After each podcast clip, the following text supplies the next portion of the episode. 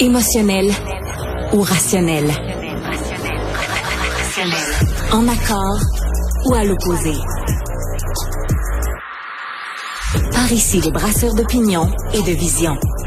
Les rencontres de l'air. Chers auditeurs et auditrices, chers Québécois et Québécoises. Oh mon Dieu, que j'aille ça, l'écriture inclusive, le français inclusif. Mais je suis pas la seule. Emmanuel Macron, euh, président de la République française, il a pas l'air d'aimer ça beaucoup, beaucoup non plus. On va parler de ça avec Christian Rioux, correspondant à Paris pour le quotidien Le Devoir. Bonjour Christian.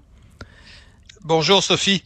Alors, euh, vous nous aviez parlé récemment de euh, euh, la l'inauguration de ce centre de, de, glorification de la langue française qui devait ouvrir ses portes euh, en France, ben euh, ça a eu lieu et euh, le président Macron a fait des déclarations quand même assez surprenantes.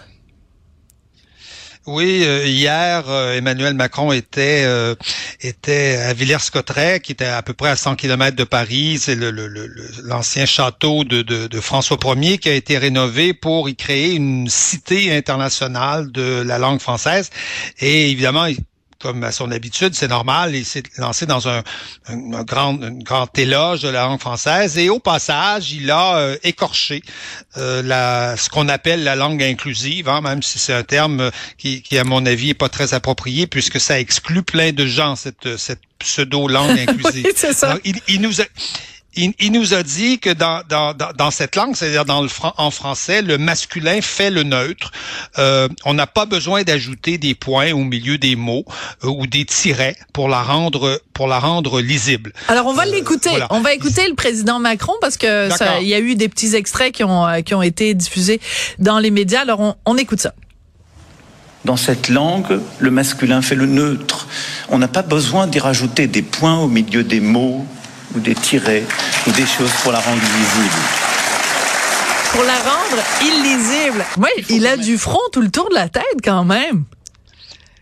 Euh, oui, il, il, a du front tout le tour de la tête, mais surtout, je, je dirais qu'il il sait ce qu'est une langue, il sait ce qu'est le, le, français et, et, et, et, que, et que dire d'autre, c'est-à-dire que euh, tous les linguistes vous le diront, tous les historiens de la langue française vous le diront, euh, le fait que le neutre euh, en français est marqué par le masculin, par un masculin euh, générique hein, qui, qui, qui peut inclure tout le monde, est, est tout simplement un, un, code code oui, une convention. qui s'est élaboré une convention qui s'est élaborée euh, à, à, travers à travers les âges. Vous savez que à l'époque du latin, on avait un neutre.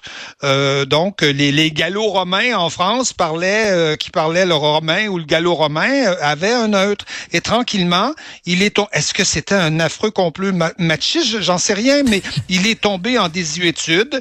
Certains disent que c'est à cause de la prononciation, c'était proche du masculin, ça s'est fondu dans le masculin et et voilà, avec les siècles, on a fabriqué une langue où le, le, le masculin peut servir à, à, dire le neutre, parce que dans notre langue, il n'y a plus de neutre. Il y en a encore oui. en anglais. L'anglais est une langue où il y a un neutre, euh, mais en, en, italien, en espagnol, en, en, français, le neutre est disparu et c'est donc le masculin qui le remplace. Vous savez, il y a des, il y a des langues où il n'y a pas, euh, il y a pas de masculin et de féminin. Hein. Euh, le, le, en japonais, le, le turc, par, ouais. le, le turc par exemple, ou, ou l'iranien, le persan, par exemple, grand pays d'égalité des hommes et des femmes, il n'y a pas de masculin et, et, et, et, de féminin dans, dans la langue.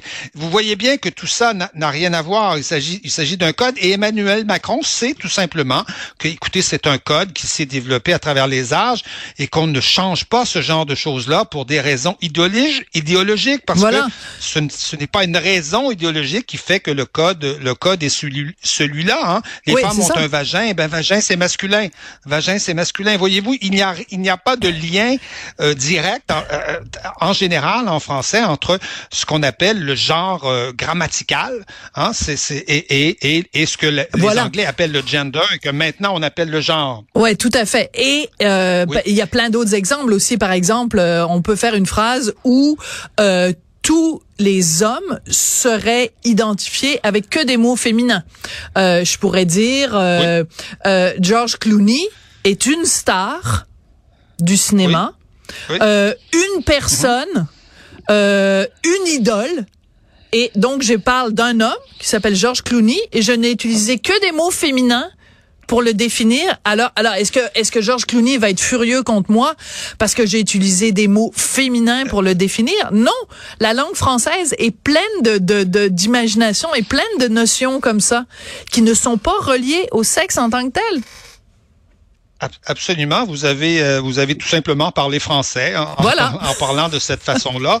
Euh, écoutez, le, le, le, le, français donne, donne un, un genre grammatical aux mots. Euh, voilà. Ben, écoutez, euh, notre langue s'est construite comme ça à, à, travers les siècles. Et autre raison pour laquelle Emmanuel Macron était, est intervenu d'ailleurs hier là-dessus, c'est que justement en France, on est en train de, de, de, de, de, de discuter au Sénat et on l'a voté hier à majorité une loi pour interdire cette cette écriture dite dite inclusive et l'interdire dans tous les euh, domaines où le français est obligatoire. Vous savez, mm. euh, pour les, les modes les modes d'emploi par exemple, le français est obligatoire dans un, un mode d'emploi quand vous achetez euh, un produit, les contrats les contrats commerciaux, voilà les, tous les règlements intérieurs par exemple, je sais pas moi d'une copropriété, dans ce genre de choses-là, on pourrait invalider, on pourrait annuler un, un contrat de ce type-là si euh, il n'est pas écrit euh, en français euh, normal, là, dans le français de, de, de, de, la bonne vieille grand-mère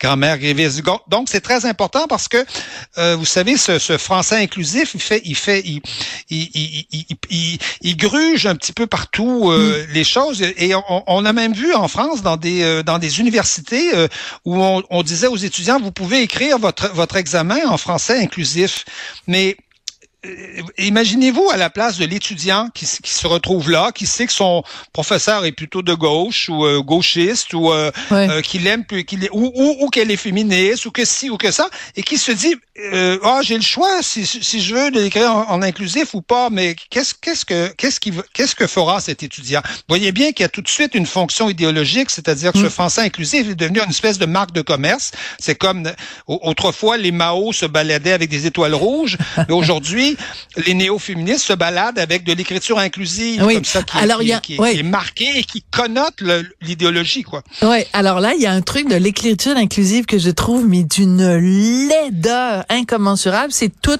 théo tous T-O-U-S, T-E-S. Parce qu'on peut pas dire bonjour à tous. Et on peut pas dire bonjour à toutes. Alors on dit bonjour à tous. Alors, quand on le prononce à l'oral, c'est laid. Quand on lit, c'est laid. Je veux dire, c'est